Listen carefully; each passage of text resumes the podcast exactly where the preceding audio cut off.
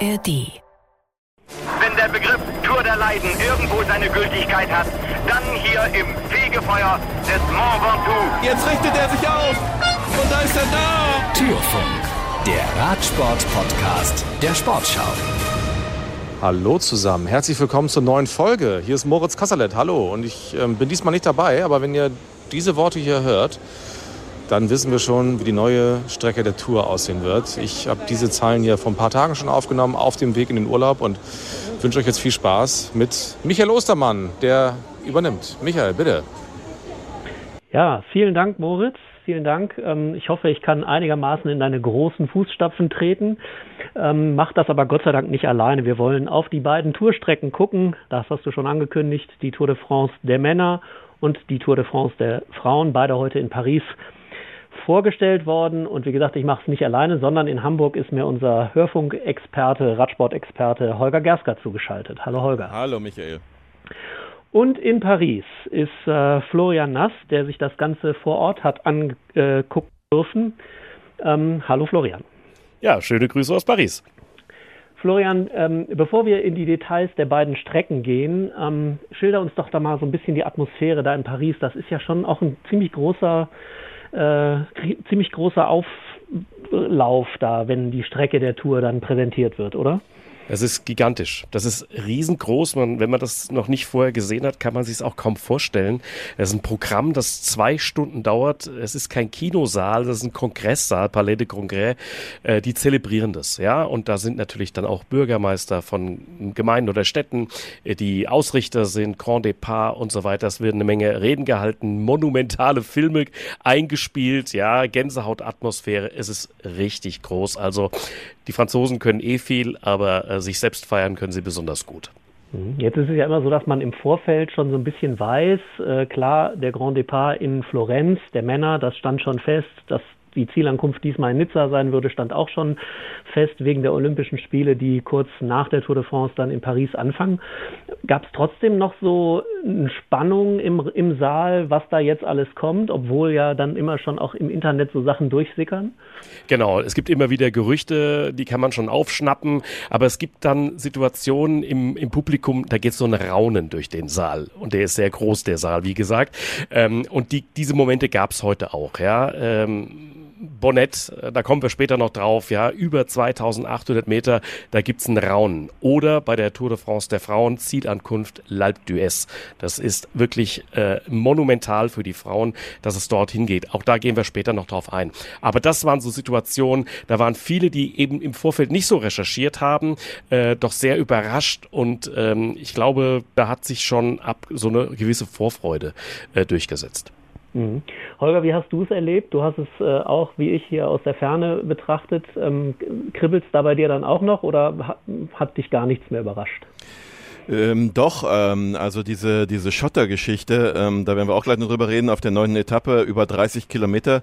Äh, wer hier den Tourfunk regelmäßig hört und die letzte Ausgabe gehört hat oder die vergangene mit äh, Ralf Denk, äh, der hat ja für die Tour de France nur eins hinterlegt, bitte keine irgendwelche Etappen, die den Zufall auf die Tagesordnung rufen. Also bitte keine Windkanten, Kopfsteinpflaster oder ähnliches. Also der wird geschockt gewesen sein, nachdem es jetzt über 30 Kilometer über Gravel Roads geht äh, auf der neuen Etappe. Das hat mich dann doch überrascht, das wusste ich auch vorher nicht. Ähm, und ansonsten, so mein Eindruck ist erstmal so grundsätzlich, äh, der ich das auch seit jetzt Jahrzehnten aus der Ferne verfolge, gefühlt werden diese Veranstaltungen immer länger. Also irgendwann aus meiner Erinnerung war das auch mal 45 Minuten oder mal eine Stunde. Ja, es gibt jetzt auch natürlich die Tour der Frauen, äh, die man auch präsentiert, aber diese Reden werden auch immer länger. Also der Franzose hört sich ja gern sowieso ein bisschen reden, die Festrede gehört auch dazu, es sei ihnen noch gegönnt, aber es hat heute zwei Stunden gedauert. Ähm, und das ist äh, war schon, man hatte einiges zu verkünden. Mhm. Jetzt lass uns das Ganze, wir haben jetzt schon ein paar Sachen so angeteasert, Gravel, AltUS für die Frauen. Äh, lass uns das mal ein bisschen strukturiert machen und ich würde sagen, wir machen so, wie es äh, auch in Paris gewesen ist. Wir fangen mal mit den Frauen an, mit der Tour de France der Frauen. Die wurde als erstes präsentiert. Ähm, 946,3 Kilometer verteilt auf acht Etappen. Und am 12.08., einen Tag nach den Olympischen Spielen in Paris, Start in Rotterdam, das ist ein Montag, und am 19.08., und das haben wir schon gesagt, Alpe d'Huez. Rotterdam ist ja schon besonders, äh, Florian. Erstmals geht die Tour de France äh, der Frauen damit aus Frankreich heraus zum Grand Depart in den Niederlanden. Und tatsächlich sind die ja, ersten vier Etappen alle nicht in Frankreich. Und dann geht es auf der fünften Etappe Richtung äh, äh, Frankreich. Wie haben die Frauen das wahrgenommen? Demi Wollering war ja auch da. Vielleicht kannst du die Strecke mal so ein bisschen skizzieren, wie du das jetzt wahrgenommen hast und wie die Reaktionen darauf waren. Ich habe mit Demi Wollering selbst gesprochen. Ich habe sie interviewt dann in der Mixzone danach und ihr könnt euch ungefähr vorstellen, wie ihre Reaktion war ein Strahlen im Gesicht. Und wenn man natürlich auch weiß, wie die niederländischen Frauen in den letzten Jahren diesen Radsport und auch die Tour de France der Frauen dominiert haben, dann ist das irgendwie auch eine logische Konsequenz. Äh, Demi hat gesagt, ich freue mich so sehr darauf, alle meine Freunde, Verwandtschaft, Familie, alle werden am Streckenrand stehen. Und als ich die äh, äh, Routenplanung gesehen habe, da wusste ich eigentlich, ich kenne eigentlich jede Kurve, jede Ecke, ja, weil das ist für mich auch Trainingsgebiet äh, in meinem in meinem Alltag. Ähm, also die hat sich da besonders drauf gefreut und ich glaube auch, das wird ähm, noch mal so einen Push dem Frauenradsport geben, gerade dort, wo wir so viele äh, Topfahrerinnen haben. Und ähm, was sie auch sagt und Ricarda Bauernfeind war ja auch heute da, äh, auch sie sagt, es wird im Prinzip von Tag zu Tag schwerer. Ja, am Anfang sehr viel flach. Ähm, eine Neuerung ist sicherlich dabei, äh, dass wir äh, mit zwei Halbetappen operieren. Ja, an dem einen Tag gibt es ja noch ein, ein, Zeitfahren. Das kennt man aus früheren Zeiten auch von der Männertour, ist aber seit vielen, vielen Jahren nicht mehr durchgeführt worden. Wir kennen das, äh, Holger, sicherlich auch von den kleineren deutschen Rundfahrten früher. Da war das sowas an der Tagesordnung, am Vormittag äh, eine Halbetappe oder am Nachmittag ein Zeitfahren. Das ist zum Beispiel eine Neuerung dieses Jahr bei der Tour de France der Frauen, aber es wird tatsächlich von Tag zu Tag schwerer und dann die beiden wirklich hammerharten Etappen in den Alpen. Mhm, die Einschätzung von Ricarda Bauernfeind werden wir gleich noch hören, Holger. Ähm, äh, Florian hat es gesagt, es geht flach los in den Niederlanden, das verwundert einen nicht. Dieses Einzelzeitfahren, wie bewertest du das? Das ist ja dann am dritten Tag 6,3 Kilometer lang, äh, lang rund um Rotterdam. Wie bewertest du das? Ja, es ist Michael, es ist am zweiten. Ähm, das ja. sind diese beiden Halbetappen und ah, genau ja, darin genau, liegt so natürlich auch ein bisschen ja. äh, der Reiz, dass am Vormittag schon mal eine Etappe gefahren wurde.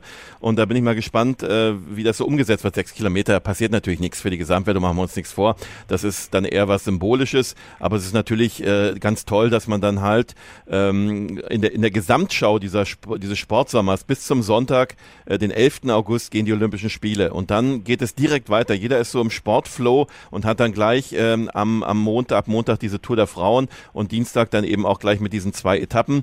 Äh, wir waren ja auch äh, mit dem Auftaktzeitfahren der Männer Tour de France in Rotterdam 2010, äh, damals mit Toni Martin in einer aussichtsreichen Rolle. Am Ende haben sehr viele verwachst an dem Tag weil es dann doch etwas anderes Wetter gab, als angesagt war. Da war so ein bisschen eine Regenlotterie. Es regnete tatsächlich, aber nicht äh, an, dem, an dem Moment, wo es die meisten erwartet hatten.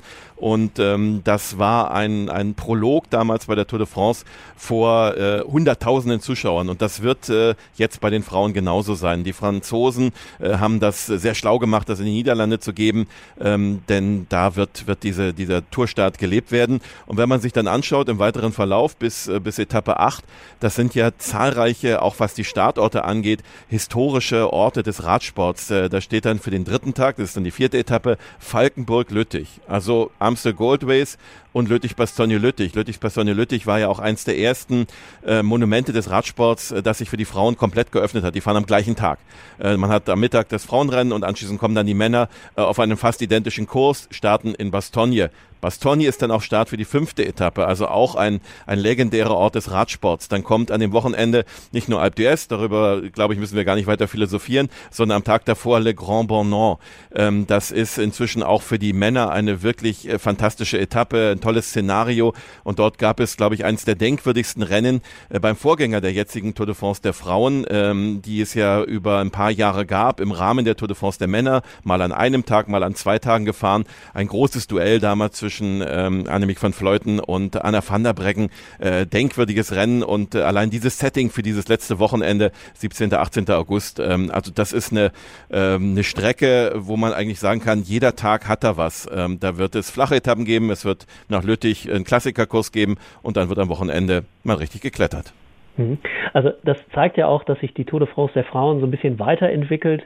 Ähm, diese achte Etappe nach Alpe d'Huez. Das ist ganz klar der Höhepunkt, nicht nur, weil es eben in dieses ja, Wimbledon, Wembley, wie auch immer, welche Vergleiche man da ziehen will. Das ist ja nun einmal so, so ein Ort, der für die Tour de France steht, für den Radsport steht, Alpe d'Huez.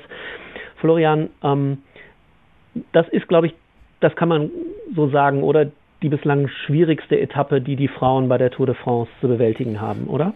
Können wir auf die Zahlen schauen. Ja, das sind ähm, fast 4000 Höhenmeter, die da zu bewältigen sind. Ich glaube 3900 sind es äh, verteilt auf 150 Kilometer. Es ist ja nicht nur der Schlussanstieg nach Alpe d'Huez, die müssen vorher über den Col du Glandon. Äh, das ist schon richtig gut. Mich freut das für die Frauen. In diesem Jahr Tourmalet, Zielankunft. Das waren natürlich auch großartige Bilder, ne, wie die da durch den Nebel nach oben fahren. In diesem Jahr Alpe d'Huez, ja, was fehlt denn da noch? Äh, Mont Ventoux ja, das könnte man äh, vielleicht in den nächsten Jahren dann noch und dann, dann, dann fahren sie eben diese Strecken, die durch die Männer populär geworden sind und das haben sie total verdient. Und wie das angenommen wurde in diesem Jahr, ist ja auch klasse und, und Holger hat es genau richtig gesagt. dass da, da steckt ein Plan dahinter. Äh, eben Orte wie Lüttich, äh, wie Bastogne anzufahren oder als Startorte zu nutzen. Übrigens auch äh, für deutsche Radsportfans eine ganz gute Gelegenheit. So weit weg von der deutschen Grenze ist das ja gar nicht. Also äh, Lüttich sowieso, das wissen wir, kommt man von Aachen schnell hin, am Neville ähm, für die Saarländer. Ähm, das ist alles nicht so weit. Remiremont, also da kommt man ganz gut hin. Im Prinzip besser sogar als ähm, bei der Tour de France der Männer. Ja, ähm, also von daher ist das sicherlich auch mal so ein bisschen Verlockung vielleicht auch für die deutschen Fans dahin zu fahren. Und ich weiß auch aus äh, Gesprächen während der Deutschlandtour in diesem Jahr, es gibt äh, Städte und Gemeinden im Saarland, die für die Zukunft sehr interessiert sind an der Tour de France der Frauen. Mhm. Dann wollen wir mal hören, was Ricarda Bauernfeind sagt, die ja in diesem Jahr eine Tour-Etappe gewonnen hat und wie sie die Strecke und die Präsentation dieser Tour de France 2024 der Frauen einschätzt. Ricarda Bauernfeind, Sie haben sich äh, die Tourpräsentation hier in Paris vor Ort angeguckt. Als die Strecke der Frauen oben auf dieser riesigen Leinwand flimmerte, haben Sie erstmal ein Handy rausgenommen und ein Erinnerungsfoto geschossen. Äh, wie sehr gefällt Ihnen denn die Strecke für nächstes Jahr? Ja, ich finde sie sehr, sehr gut. Also klar, ähm, es beginnt ein bisschen ruhiger, aber äh, ja, endet auf jeden Fall sehr spannend und wird hart. Es endet mit Alpe d'Huez, dem großen Mythos. Haben Sie da ein bisschen Bammel oder sind Sie einfach nur stolz, dass Sie da auch hochkommen? Also ich kenne den ja schon so ungefähr von Swift. da fahre ich ihn gern hoch. Ähm, aber ja, ich freue mich, habe Respekt, aber es gibt einen guten Abschluss von ja, einer super Wochen, Woche. Die Frauen werden ja bei der Tour nicht geschont. Dieses Jahr schon Tourmalet, da mussten sie hoch, nächstes Jahr dann also Alpe d'Huez. Wie sehr ist es auch für Sie ein Zeichen, dass Sie eben da nicht irgendeine so einfache Tour hingelegt kriegen, sondern auch über die Berge drüber müssen, über die die Männer auch regelmäßig drüber fahren? Ja, es zeigt auf jeden Fall, dass ähm, wir genauso respektiert und gesehen werden wie die Männer. Und ähm, es ist auf jeden Fall gut, dass wir die Chancen bekommen, auch solche ja, Monumente hochfahren zu dürfen. Und ähm, ja, haben wir uns auch verdient. in diesem Jahr haben Sie eine Etappe gewonnen. Nächstes Jahr, was ist da drin? Es ist ja nach dem Start in Rotterdam erstmal so ein bisschen hügelig, Klassikerterrain in den Ardennen mit Lüttich, Bastogne und dann eben die Alpen kurz vor Schluss. Was ist da drin für, für Sie nächstes Jahr? Boah, natürlich muss man erstmal schauen, wie sich jetzt ähm, der Winter entwickelt, wie man dann ähm, oder was für eine Form man ähm, an den Tag legt. Aber ja, ich will einfach mein Bestes geben, wie immer. Ähm, dann muss man natürlich schauen, wie das Team aufgestellt ist, ähm, welche Ziele wir haben. Ähm, aber in erster Linie natürlich für mich spielt Gesamtwertung ähm, eine Rolle. Aber ob ich da jetzt halt die Leaderin bin, ähm, glaube ich nicht. Aber ich fühle mich auch in meiner Rolle, so wie ich dieses Jahr hingegangen bin, super wohl. Und ähm, ich denke, ich versuche einfach alles so umzusetzen und dann schauen, diese Tour de France Etappensieg in diesem Jahr, wie sehr hat sie das nach vorne gebracht? Ja, enorm. Also ähm, natürlich ist die Aufmerksamkeit ähm, enorm gestiegen, in meinem privaten Umfeld auch und äh, ja, auch selbst, also für mich persönlich ähm, ist vielleicht so ein Ticken mehr Selbstbewusstsein daraus rausgesprungen, ähm, was ich gut gebrauchen kann. Äh, aber ja, es sind einfach schöne Momente und Erinnerungen und es kann einen keiner mehr nehmen. Mhm. Das Interview hat äh, unser Hörfunkkollege Steffen Gar geführt. Holger, Ricarda Bauernfeind war jetzt so ein bisschen zurückhaltend, was ihre eigene Rolle angeht. Was traust du ihr denn zu bei dieser Tour de France und was traust du den an, anderen deutschen Fahrerinnen zu ähm, mit Blick auf diese, auf diese Etappen? Ja, also mal vorbehaltlich, wer da nominiert wird. Äh, es ist ja auch so, dass ähm, das direkt ähm, nach den Olympischen Spielen ist, also jetzt nicht am Tag danach, zwar was Olympia angeht, aber das äh, Straßenradrennen äh, der Frauen, das ist dann ähm, neun Tage vor oder acht Tage vor Tourstart und nochmal eine Woche davor wird das Einzelzeitfahren im Rahmen der Olympischen Spiele sein. Und da muss man mal schauen, wer sich die Form wie aufbaut. Äh, wir haben äh, ohne Einschränkungen drei absolute Weltklassefahrerinnen inzwischen äh, mit äh, Ricarda Bauernfeind, die wir gerade gehört haben, die Anne Lippert, die auch eine Etappe gewonnen hat in diesem Jahr bei der Tour de France der Frauen. Und nicht zu vergessen mit Antonia Niedermeyer, die dann auch nächstes Jahr erst 21 sein wird, aber in diesem Jahr schon die Königsetappe des Giro gewonnen hat. Und übrigens auch eine glänzende Zeitfahrerin ist, schaut trotz ihrer jungen Jahre Top 10 äh, bei den Weltmeisterschaften im Zeitfahren. Ähm, und äh, die ist übrigens auch eine exzellente Kletterin und hat vielleicht sogar auf eine Gesamtwertung betrachtet von den dreien das größte Potenzial. Nicht nur, weil sie die jüngste ist, die anderen beiden sind auch noch jung, also Anfang, Mitte 20. Ähm, Janne Lepper ist, glaube ich, jetzt 25 und damit die älteste. Ähm, aber Antonia Niederbayer hat sicherlich auch das größte Potenzial, weil sie nebenbei noch Ski Mountaineering betreibt. Und wenn sie sich dann komplett auf den Radsport konzentrieren kann, ist sie auch eine äh, potenziell, die mal mit um so ein gelbes Trikot auch fahren kann. Also ähm, was anders ist als vielleicht noch vor, vor einem Jahrzehnt, äh, wo man gesagt haben, okay, die Deutschen sind da nur in Helferrollen unterwegs. Das äh, wird nicht der Fall sein, denn Diane Lippert, die jetzt in der vergangenen Saison für Annemiek van Fleuten vor allem gefahren ist. Äh, auch da muss man äh, berücksichtigen, dass äh, Annemiek van Fleuten ja ihre Karriere beendet hat und dass Liane Lippert da möglicherweise auch noch wieder äh, neue Türen offen stehen. Wenn ich auch glaube, dass Liane Lippert jetzt für die Gesamtwertung möglicherweise nicht die Rolle spielt, dafür könnte es dann am letzten Wochenende ein bisschen zu steil werden.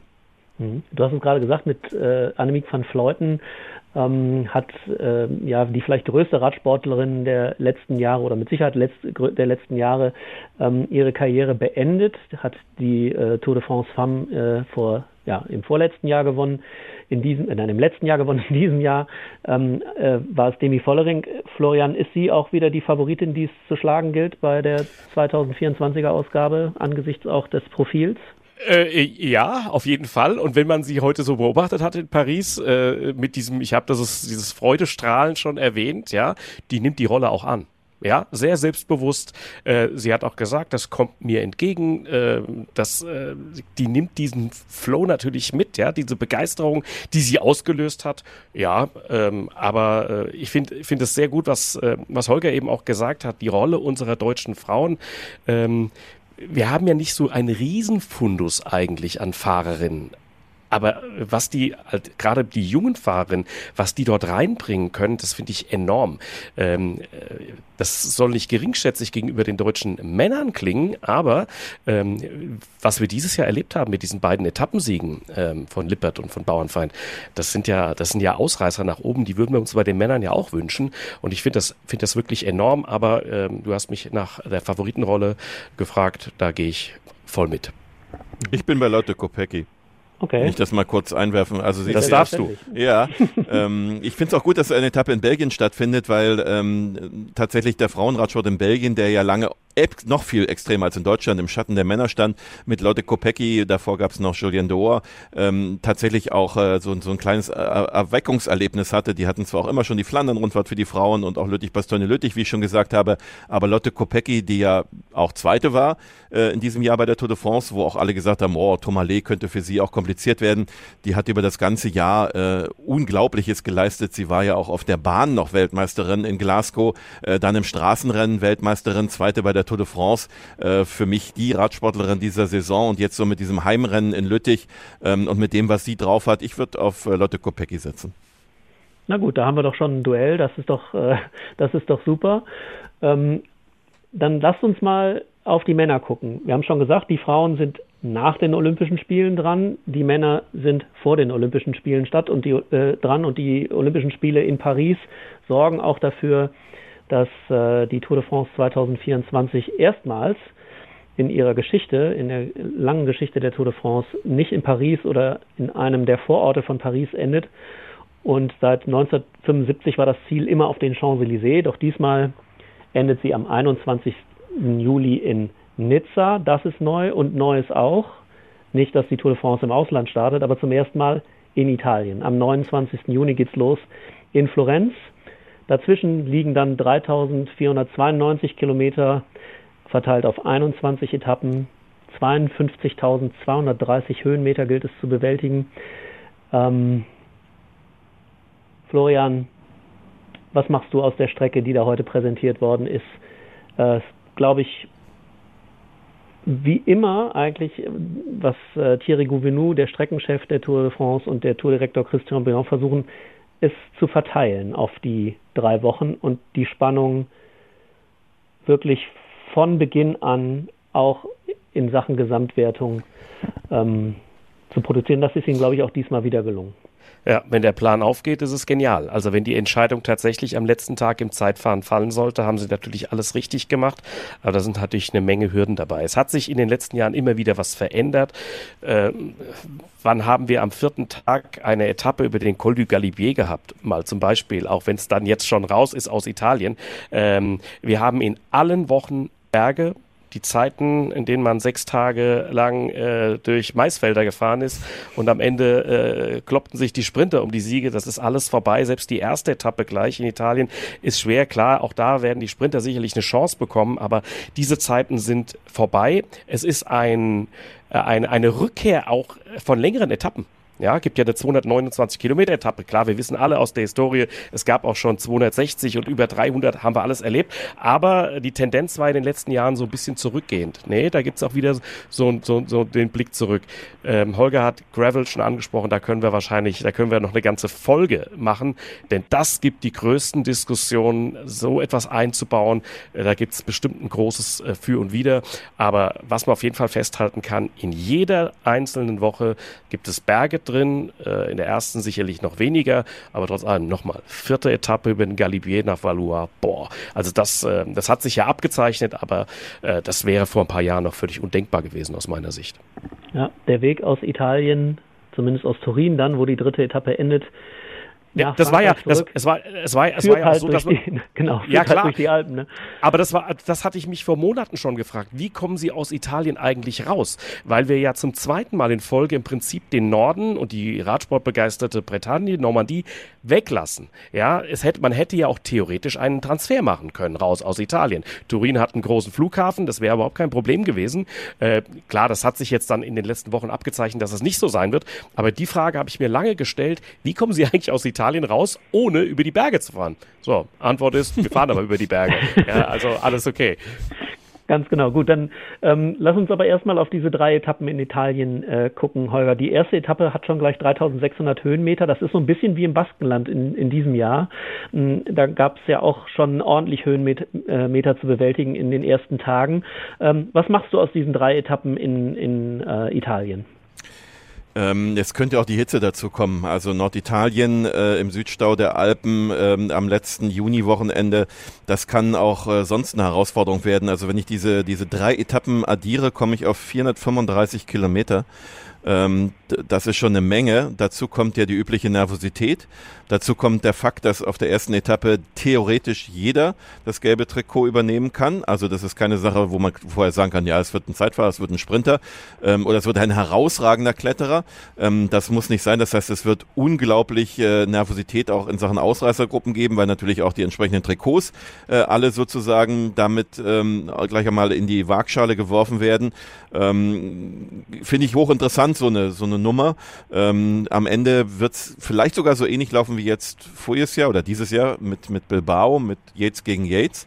Ähm, ich glaube, die ganz großen Favoriten werden wir noch nicht sehen, ganz am Anfang, sondern vielleicht ähm, ist es noch der, das Rennen der Adjutanten, aber es ist komplett offen und überhaupt nicht tippbar, äh, diese Etappe von, von Florenz nach Rimini.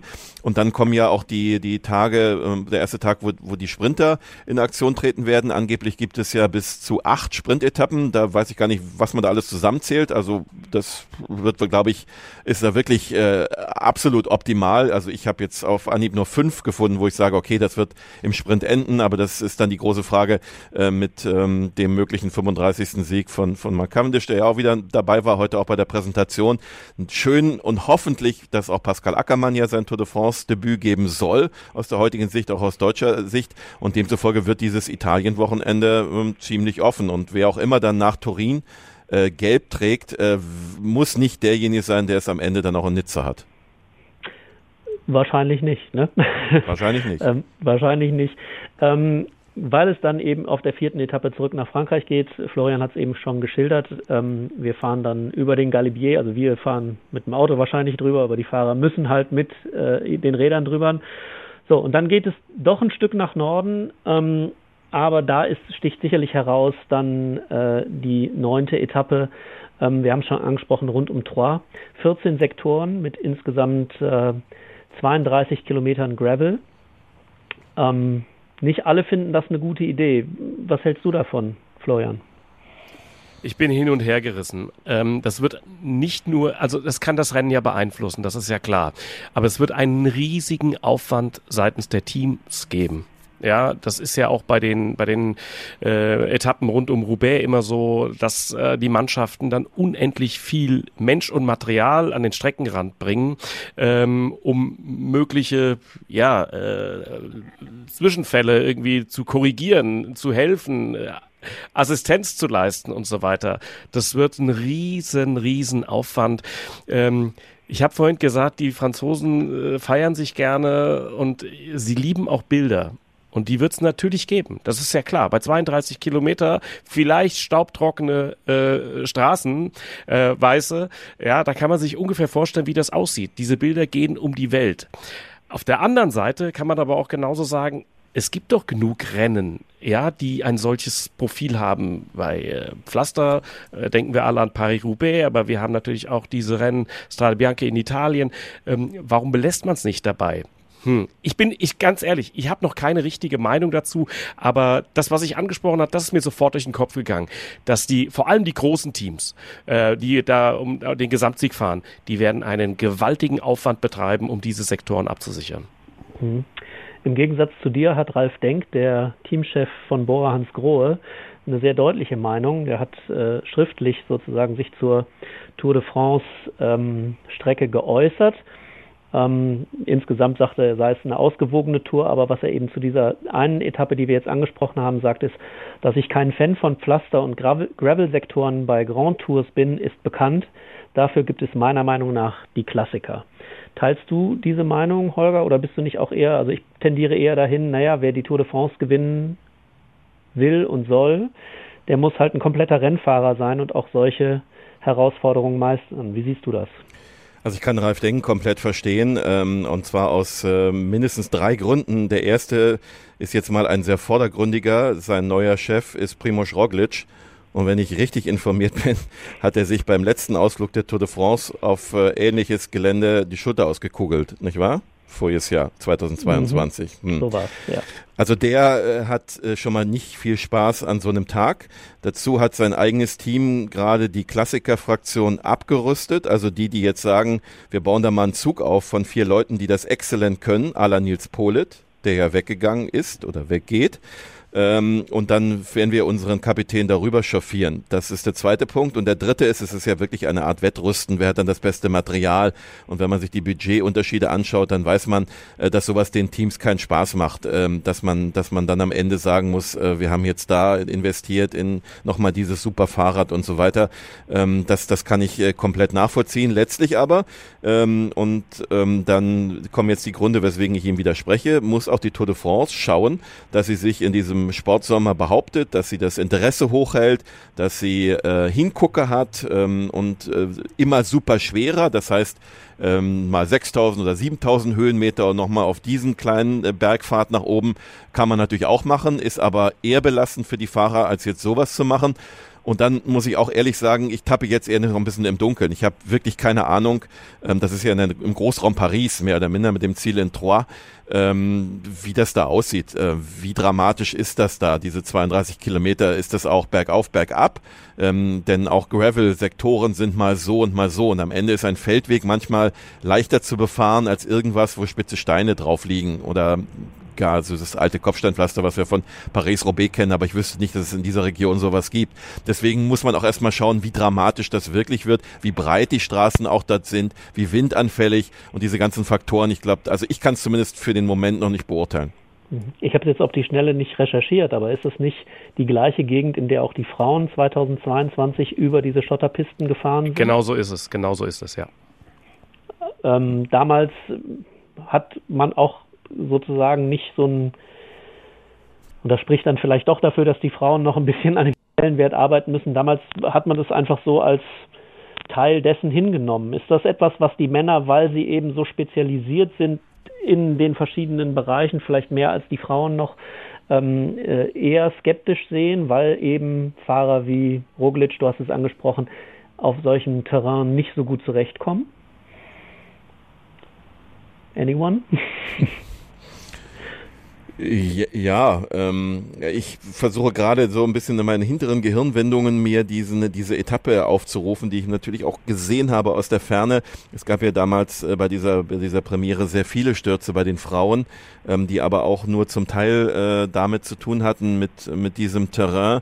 Und ähm, ich glaube mal vordergründig geht es ähm, denen, die wie Ralf Denk äh, verständlich so argumentieren, eher um diesen kleinen Zufallscharakter, dass man am Ende nicht mehr selbst des Glückes Schmied ist, sondern dass man halt teilweise auf den Zufall angewiesen ist und das ähm, bei, bei einem Geschäft, wo es jetzt wirklich um, um Millionen geht und auch um zukünftige Sponsoren und Ausrichtung und so weiter. Und natürlich hat Ralf Denk auch Primoz Roglic oder in Primoz Roglic investiert, äh, nicht für den Fall, dass der jetzt ausgerechnet auf so einem Gravel-Sektor da ausrutscht und natürlich hätten die ganz gern lieber Asphalt. Ähm, und dazu kommt natürlich die Tatsache, dass es äh, tatsächlich bei den äh, bei den Männern eine wirkliche Spezialisierung gibt ähm, in, in dieser Hinsicht. Also die Gesamtwertung der Tour de France hat mit den Klassikerspezialisten jetzt wenig zu tun, auch wenn wir natürlich ähm, Mathieu van der Poel und Jasper Philipsen, jetzt nicht die ersten zwei von Paris-Roubaix in diesem Jahr, auch bei der Tour de France äh, als Etappensieger sehen werden, aber nicht als Gesamtsieger natürlich.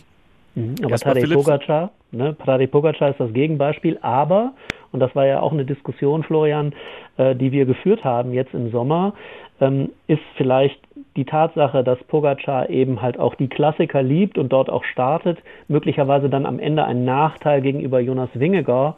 Ähm, wenn es an, in Sachen Tour, äh, wenn es dann zur Tour geht, hätte er sich sozusagen auch mehr spezialisieren müssen oder muss er sich mehr spezialisieren, um gegen Wingegaard zu bestehen. Wie siehst du das? Ja, äh, ich würde ganz gerne ganz kurz nochmal auf diese Gravel-Abschnitte eingehen. Ja. Ähm, das fällt mir jetzt gerade nochmal ein, ähm, weil heute unglaublich oft die Rolle des französischen Fernsehens gewürdigt wurde, an drei verschiedenen Stellen. Und ähm, die machen das ja auch gut. Und worüber reden wir dann? Über Bilder.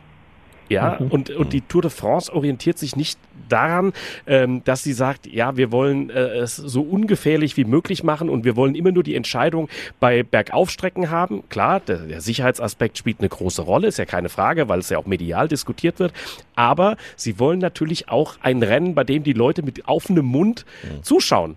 Und das erreichst du natürlich genau mhm. durch solche Abschnitte. Wenn du 32 Kilometer mhm. Staubpiste hast oder wenn du ähm, alle vier Jahre mal nach Roubaix zurückkehrst, dann sorgst du eben auch für Bilder. Mhm. Und Deswegen das, dann ist es auch Sonntag. Wird.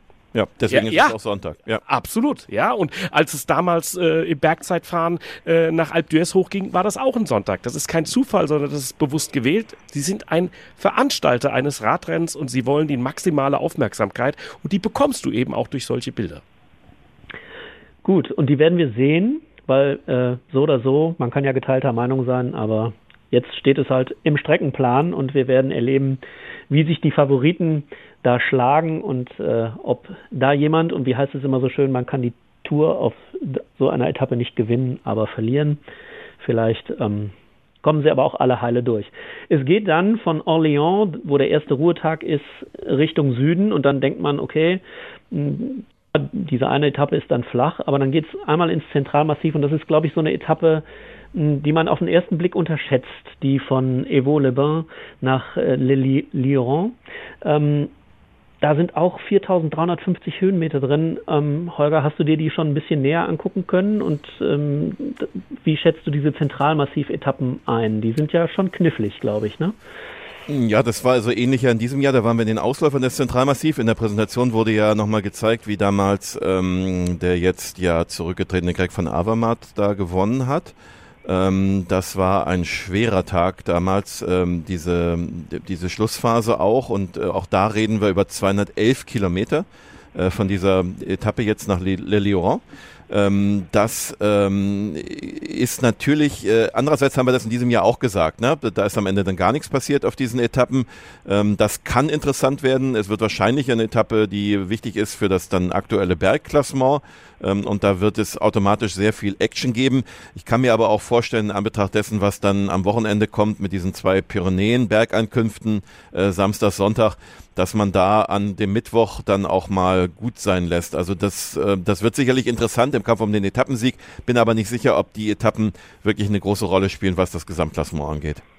Genau, du hast die Pyrenäen angesprochen. Da geht es dann ziemlich zügig hin mit zwei Etappen, die dann wahrscheinlich eher was für die Sprinter sind. Und wenn Mark Cavendish auf einer dieser ersten äh, Sprintetappen noch nicht seinen 35.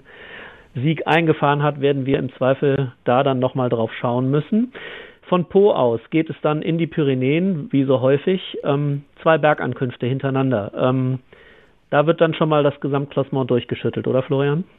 Das kann man wohl sagen. Ich, ich habe die ganze Zeit überlegt, welche ist eigentlich die schwerere. Äh, wahrscheinlich der zweite Teil dann zu Plateau de Bay. Ähm, ich bin ja so quasi der Landschaftsgärtner am Mikrofon auch. Ich äh, schaue ja auch immer gerne die Bilder erwähne ich gerne, aber dafür bin ich auch TV-Kommentator.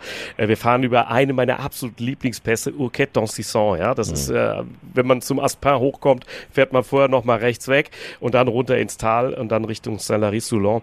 Ähm, das sind tolle, tolle Etappen. Äh, Gab so Reaktionen, ach, nur, nur zweimal Pyrenäen. Ja klar, äh, irgendwie muss, irgendwo musste die Zeit ja rausbekommen, aber das ist natürlich der erste Tag schon mal über den Tourmalet, dann Urquette d'Ancison, eben nicht über den Aspin und dann Saint-Lary. Das finde ich schon schon, schon mega, aber das, das Ding danach zum Plateau de Bay ist natürlich ein Brett und zwar deshalb auch, weil die Herausforderungen ja sofort beginnen. Ne? Wir starten in Ludovier und fahren dann gleich auf der Perisurt hoch und dann hoch und runter über fast 200 Kilometer mit fast 5000 Höhenmetern äh, im Gesamten. Das ist, das ist Wahnsinn. Das finde ich echt hart. Mhm. Plateau de B ist nicht schön, also das ist jetzt für den Landschaftsgärtner nicht so. Nee, deswegen habe ich es auch nicht erwähnt. Aber Urkent habe ich erwähnt. ja, aber das, äh, es ist auch das, äh, also es ist wahrscheinlich deswegen auch die Königsetappe, weil das, das am Sonntag ist. Es ist übrigens auch der Sonntag des äh, Finals der Fußball äh, EM hier in Deutschland. Also das wird ein ganz großer Sporttag. Nachmittags diese Etappe und dann abends das, das Fußball-EM-Finale. Ähm, also so wie das konstruiert wird und so wie momentan die Lage ist, würde ich mal fast vermuten, wir haben eine mehr als gute Ahnung dann am, an diesem Sonntagabend, wer die Tour gewinnt. Bei Plateau de B ist wirklich dramatisch. Da haben wir eine Ahnung, aber wir hoffen natürlich alle, dass sich das eigentlich erst im Finale dann entscheidet, auf den, in den letzten drei Tagen. Wir müssen von den Pyrenäen schnell in die Alpen. Das wird mit zwei Überführungsetappen äh, passieren. Und dann haben wir dieses äh, Finale in den Alpen. Isola 2000 äh, ist äh, die eine Bergankunft, Col de la Couille, das kann ich immer nicht aussprechen, mein Französisch ist so schwach. Hilf, Couillol, mir. Ich glaube Couillol. Ja. Couillol, okay, alles klar. Ähm, und dann eben das erwähnte Abschlusszeitfahren in Nizza. Lasst uns das mal im Einzelnen durchgehen. Ähm, diese 19. Etappe mit der äh, Bergankunft äh, in Isola auf 2000 Meter Höhe, das ist, glaube ich, die Etappe, wo die Luft richtig dünn wird. Da geht es auch auf den Col de la Bonette. Ähm, Holger, das glaube ich, da trennt sich dann wirklich die Spreu vom Weizen bei der, bei der Höhe auch. Die macht ja einen riesen Unterschied auch. Ne? Ja, also wenn, wenn jetzt äh, Egan Bernal, äh, der ja auch immer in diesen Höhenlagen, weil er da groß geworden ist, ähm, ganz besonderen Heimvorteil genoss, noch einmal in die Form kommt, in der er war, als er die Tour gewann 2019, dann wäre das natürlich so ein Kandidat für typisch diese Etappe. Wir wissen aber auch, dass ähm, beispielsweise ein Jonas Wingegaard das sehr gut kann. Ich bin ähm, da sehr skeptisch, was Remco Evenepoel angeht. Äh, das könnte für ihn, also wenn er bis dahin Jahren im Spiel bleibt und möglicherweise dann über das Zeitfahren die Möglichkeit noch hat, am letzten Tag diese Tour noch für sich zu entscheiden, dann wäre das für ihn so eine Art Scharfrichter. Ähm, das ist nicht die Ankunft da oben, das ist so mitten in der Etappe, wo man immer sagt, ja, wird es einer riskieren, schon so früh zu attackieren, aber das äh, lehren uns ja die letzten Jahre, ja, die jetzige Generation, sie werden sehr früh äh, attackieren. Wir haben in, äh, vor dieser Tour de France auch gesagt, uh, der Tourmalet da mittendrin, da wird nichts passieren, da fahren die alle miteinander drüber. Ja, denke längste. Ähm, dafür wird dann auch jemand genug Rückstand haben, der es dann probieren muss. Ähm, das ist ja so ein bisschen das Gelände insgesamt gesehen von Paris-Nizza, aber dieser, ähm, dieser Berg in 2800 Metern Höhe wird eben auch bei Paris-Nizza nicht gefahren. Der ist auch nicht gelernt. Also ich bin, ich weiß gar nicht, ob, ob der jemals bei einem großen Rennen so auf dem Programm stand. Äh, zu, nicht als Ziel definitiv nicht, aber auch so zwischendurch. Und äh, das richtig zu timen, dann wird es auch noch eine epische Abfahrt geben und dann am Ende noch die Kraft zu haben, dann trotzdem nochmal ähm, nach Isola 2000 hochzufahren. Also ähm, wir haben über Königsetappen gesprochen und äh, theoretisch hat die jetzt nicht so viele Höhenmeter, aber dann hat man schon 18 Etappen in den Beinen und äh, ich halte diese jetzt am Freitag, um jetzt die Überleitung gleich zum Samstag zu bringen, äh, für deutlich gefährlicher als dann dieses typische Paris-Nizza-Gelände, äh, was dann am, am vorletzten Tag auf dem Programm steht. Mhm. Die hat es aber in sich, Florian, weil sie halt im, im, Gegensatz zu sonst, du hast es gesagt, die Tendenz ist wieder ein bisschen länger, die Etappen zu machen. Aber das ist so eine 133 Kilometer mit vier Anstiegen, äh, wo man dann eben halt auch erwartet, dass es da wirklich dann wenn es noch knapp ist, auch von Beginn an quasi Attacken geben wird. Ähm, genau, genau. Ist da schon alles entschieden wegen des Vortags oder ja, ich habe ja gesagt, die, die Hoffnung der Veranstalter ist natürlich eine andere, da, dass sich es nach hinten verschiebt, äh, im Idealfall auf den letzten Tag. Das Gefährliche an dieser Etappe ist natürlich auch da, wie bei der einen Pyrenäen-Etappe, es gibt sofort Anstiege, ist ja logisch. Wir starten in Nizza, ja, also auf Meereshöhe. Äh, das klingt dann alles gar nicht so dramatisch, ja. Col de Turini kennen wir ja noch, auch von den großen Motorsportveranstaltungen, auf 1600 Meter gelegen ist der zweite Anstieg. Ja klar, aber wenn du bei Null startest oder bei 51 Meter, da ist der Start in Nizza, ähm, dann, dann sind, da kommen natürlich unfassbar viele Höhenmeter äh, da zusammen. Und äh, das ist äh, zwar kurz mit 133, aber die Entscheidung fällt da eben nicht hinten raus, sondern sie kann bei der aggressiven Fahrweise, die manche da mittlerweile an den Tag legen, eben super mega interessant werden. Finde ich total gut.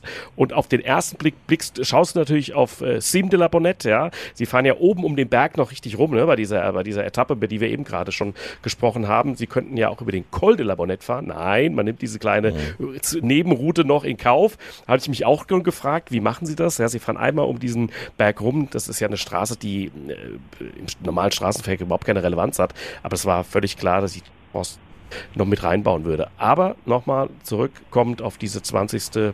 Boah, die ist echt hart. Und wenn aggressiv gefahren wird, kann es da nochmal Verschiebungen geben, ja. Gut, und dann das Einzelzeitfahren zum Schluss. Das äh, hat es seit 1989 nicht mehr gegeben, dass die Tour de France mit einem Einzelzeitfahren endet. Und damals war es eine Sache von Sekunden. Die Älteren werden sich erinnern, die anderen müssen es nachlesen äh, Laurent Fignon im gelben Trikot und der wird noch abgefangen um acht Sekunden von Greg Lemond. Hm, schwer zu toppen sowas, oder? Da kann man natürlich ein Zeitfahren am letzten Tag hinsetzen und auch ein sehr schweres Zeitfahren, muss man sagen. Ähm, aber Holger, dass es da dann wieder um acht Sekunden geht, kaum vorstellbar angesichts der Brocken, die da vorher auch zu sehen sind. Ja, kann man natürlich jetzt nicht konstruieren, aber man glaube ich, wir sollten nochmal deutlich sagen, Monaco-Nizza klingt jetzt irgendwie, oh, Corniche und dann fahren die dann nicht nach, zumal es ja in Nizza auch ein Mannschaftszeitfahren gab vor ein paar Jahren äh, flach und da ist ja immer noch der, der ewige Rekord für die schnellste Etappe, die jemals gefahren wurde, natürlich Mannschaftszeitfahren mit 57 km/h. Äh, so ist das nicht. Die fahren mal schön ähm, über den Col de Lays da nach oben ähm, und äh, das ist so ein ähnliches Terrain wie vor drei Jahren der, der Startwochenende war in Nizza. Ähm, und wenn man sich nochmal die Abstände anschaut zwischen Platz 1, 2, 3 und 4, die viel diskutierten von einem Zeitfahren, das nicht 34 Kilometer lang war, aber vielleicht äh, und auch nicht ganz so schwer, äh, in diesem Jahr bei der Tour de France mit äh, 1,40 und 3 Minuten und diesen Sachen, weiß man, ähm, da geht natürlich noch was. Natürlich nicht in jede Richtung, aber ein Remco Evenepoel, ein Jonas Wingegaard an so einem letzten Tag ähm, das ähm, gibt keine so wenig, so, so knappen Verschiebungen, als wenn das jetzt ein tellerflaches Zeitfahren wäre. Ähm, das ist definitiv nochmal ähm, ein, ähm, ja, wie sagt man, ein Kriterium, ähm, um den Toursieger zu ermitteln. Also ähm, wenn man ganz sicher sein will und jetzt, ähm, sagen wir mal, zum Beispiel Tadej Pogacar heißt, oder auch Primoz Roglic, obwohl der natürlich auch ein super Zeit war, das ist immer ein Olympiasieger, so, sollte man schon mal drei Minuten plus Vorsprung haben. Andererseits, alle anderen Szenarien würden uns sagen, boah, wer weiß.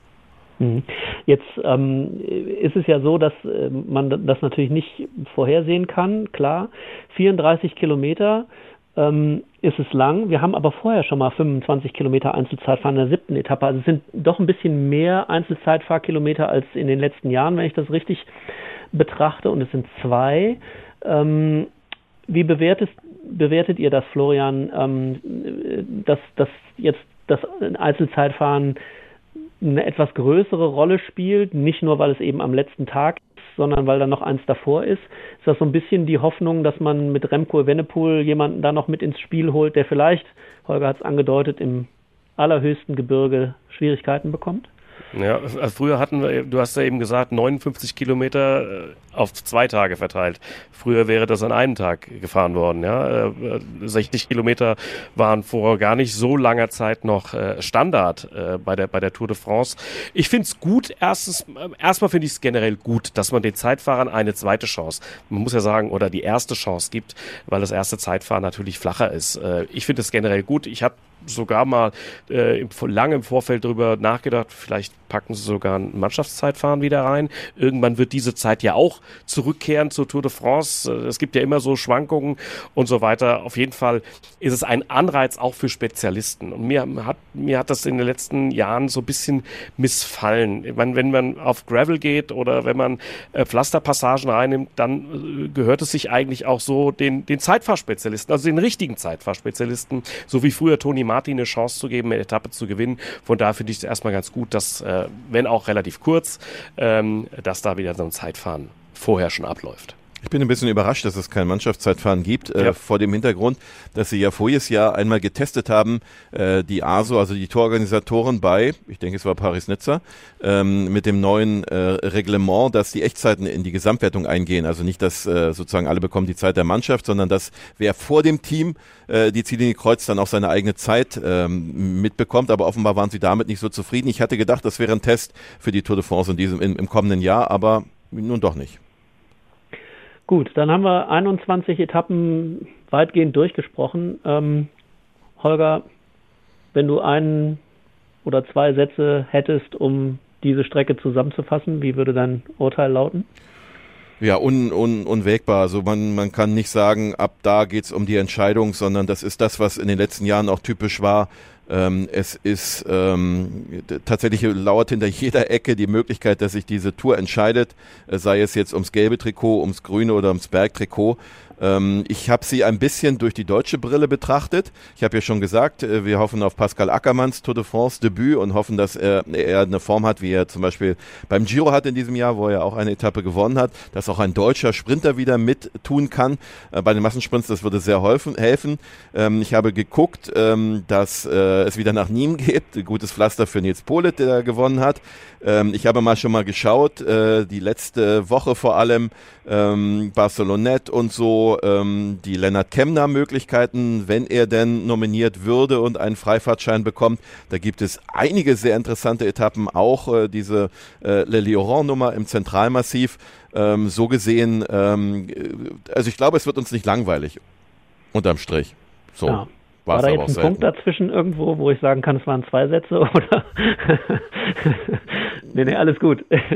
ähm, Florian, dein Fazit.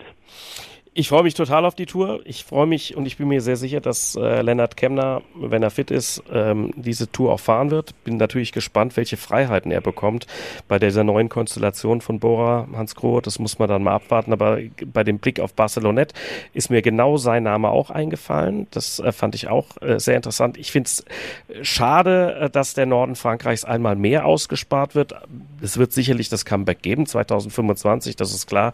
Ähm, und meine Hoffnung ist äh, in gewisser Weise auf nicht nur über die deutschen Fahrer zu diskutieren, sondern ich habe irgendwie auch so ein bisschen Hoffnung, dass wir die Tour de France demnächst auch mal wieder, auch wenn es jetzt weggeht von 2024, demnächst auch mal wieder bei uns äh, in Deutschland begrüßen können. Das fände ich unheimlich wichtig. Ich finde sie sehr spannend, ich finde sie sehr ausgewogen, weil sich Schwierigkeiten auf alle drei Wochen verteilen und ich finde sie sehr schwer vorherzusagen. Klar äh, würde man immer äh, erstmal auf den Vorjahressieger äh, tippen, zumal Wingegaard hat selbst gesagt hat, die ist gut, die Tour, die gefällt mir, aber äh, trotz allem, ich finde es mit diesen äh, vielen Herausforderungen schwer vorherzusagen. Genau, dann hören wir mal, was äh, unser ARD-Experte Fabian Wegmann zu der Strecke gesagt hat, der auch in Paris war und Steffen Gar hat auch mit ihm gesprochen, ähm, dein Co-Kommentator bei der Tour de France. Ja, Fabian Wegmann, äh, das äh, Tourheft des nächsten Jahres hältst du in der Hand. Wie ist dir denn die Strecke aus deiner Sicht? Schwer, sehr schwer oder brutal schwer? Brutal schwer. Also wirklich, ich saß äh, neben Frank Schleck und der hat die ganze Zeit mit dem Kopf geschüttelt und hat gesagt, es wird ja immer schwerer. Ähm, na, es fängt, fängt schon wirklich, äh, vierte Etappe ist gleich eine Bergankunft. Ähm, dann haben wir Gravel-Abschnitte in der achten oder neunten Etappe. Dann äh, haben wir ein Zeitfahren noch in der ersten Woche. Ähm, also es geht direkt los und in jeder Woche ist wirklich so ein Highlight und man muss in jeder Woche topfit sein, hat immer seine Peaks dort. Ähm, man kann das nicht irgendwie aufbauen, sagen, dass nur am Anfang gut sein muss oder nur am Ende, sondern das ist wirklich von Anfang bis zum Ende. Es hoffen ja viele, dass nächstes Jahr auch viele große Namen dabei sind. Also Wingegar, Pogacar, Evenepoel, Roglic, äh, wenn die vier kommen. Hat irgendjemand bei dieser Strecke einen Vorteil oder nimmt sich das nichts? Ja, es gibt ja auch, ähm, also die, die höchste Punkt ist der Grand Bernard. Ähm, der ist äh, 2800 Meter hoch. Ähm, auf dieser Etappe geht's dreimal über 2000 Meter. Ähm, und da glaube ich schon, dass Wingegar vielleicht äh, leichte Vorteile hat. Ähm, er kommt so im absoluten Hochgebirge, hat sich so rauskristallisiert in den letzten Jahren, doch so ein bisschen besser zurecht als die anderen. Also das kann ihm auf jeden Fall entgegenkommen. Andererseits zum Roglic kommen die Zeitfahren mit Sicherheit auch entgegen. Also es sind 59 Kilometer insgesamt ähm, gegen die Uhr. Ähm, also es ist sehr, sehr ausgewogen, muss man wirklich sagen. Bora hat ja große Ziele formuliert äh, für nächstes Jahr. Gesamtsieg mit äh, Primoz Roglic. Wie realistisch ist denn das? Ja, er war schon mal ganz nah dran. Ähm, er hat schon vier Grand Tours gewonnen. Ähm, die Chance ist auf jeden Fall da. Also wenn einer ähm, die beiden nach vorne äh, schlagen kann, dann ist es Primus Roglic. Also von daher, äh, das ist schon realistisch. Es ist natürlich, er wird auch nicht jünger, es wird jetzt, glaube ich, 34. Ähm, aber nichtsdestotrotz, wenn er nochmal eine Chance haben will, wenn er nochmal gewinnen will, und das muss sein großes Ziel sein, er hat den Giro schon gewonnen, er hat die Vuelta schon dreimal gewonnen, jetzt muss er im Grunde um die Tour gewinnen. Ähm, das ist noch das letzte fehlende Ziel und äh, die Chancen sind schon gut. Andererseits muss man natürlich auch gucken, ähm, die anderen schlafen ja auch nicht. Das ist richtig, die schlafen nicht, sondern die trainieren alle für den Sommer und man, damit es dann wirklich ein Vierkampf wird, müssen sie alle vor allen Dingen gesund bleiben. Ähm, das ist natürlich die große Hoffnung aller Radsportfans, dass die vier neben Jonas Wingegar und Tadej Pogacar, Primoz Roglic noch Remco Evenepoel alle fit am Start stehen das war unsere Einschätzung hier im Tourfunk der Tourstrecke 2024. Wir machen jetzt über den Winter natürlich weitere Folgen und dann hoffentlich bei der Tour de France 2024 auch wieder jeden Tag eine Ausgabe. Vielen Dank, Holger, dass äh, du die Zeit genommen hast, hier wieder dabei zu sein und auch dir, Florian, vor eine gute Rückreise aus Paris und danke für deine Eindrücke von vor Ort. Und beim nächsten Mal hört ihr Moritz Kasserlet hier wieder im Tourfunk. Ähm, macht's gut, bis dann. Ciao. Ciao, ciao.